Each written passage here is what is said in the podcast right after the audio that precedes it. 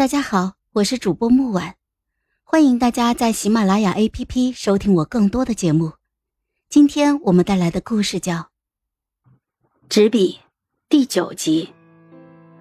不知是不是错觉，乌乐怀好像向我这边瞟了一眼，他嘴角浮现了一丝邪气的笑。你想好了？我一阵心痛，这是草原上他问我的话。嗯。洛洛要永远跟着怀哥哥。他站在马下，仰望着他，一脸的天真。哦，还有洛洛的小兔子。他从篮子里抱出了一只兔子，举给了乌乐怀看。乌乐怀仿佛愣了一下。是了，喜欢兔子的是苏洛洛，不是苏云奇。渐渐的，敏叔会让乌乐怀明白。他当年爱上的其实是他没见过的一个姑娘，不是我。苏洛洛向乌乐怀伸手，让他拉他上马。乌乐怀回过神来，皱了皱眉，沉声说道：“赤马烈得很，不让他人碰。”那匹马确实如此，从不肯让别人碰。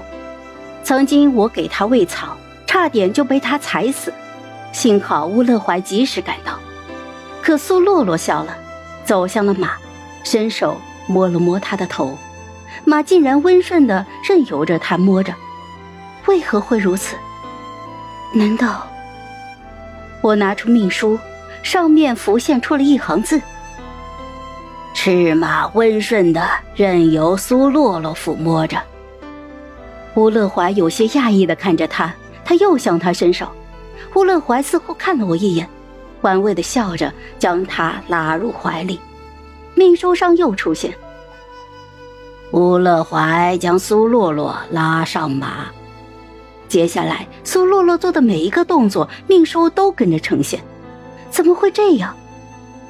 命书之前一直是预测未来。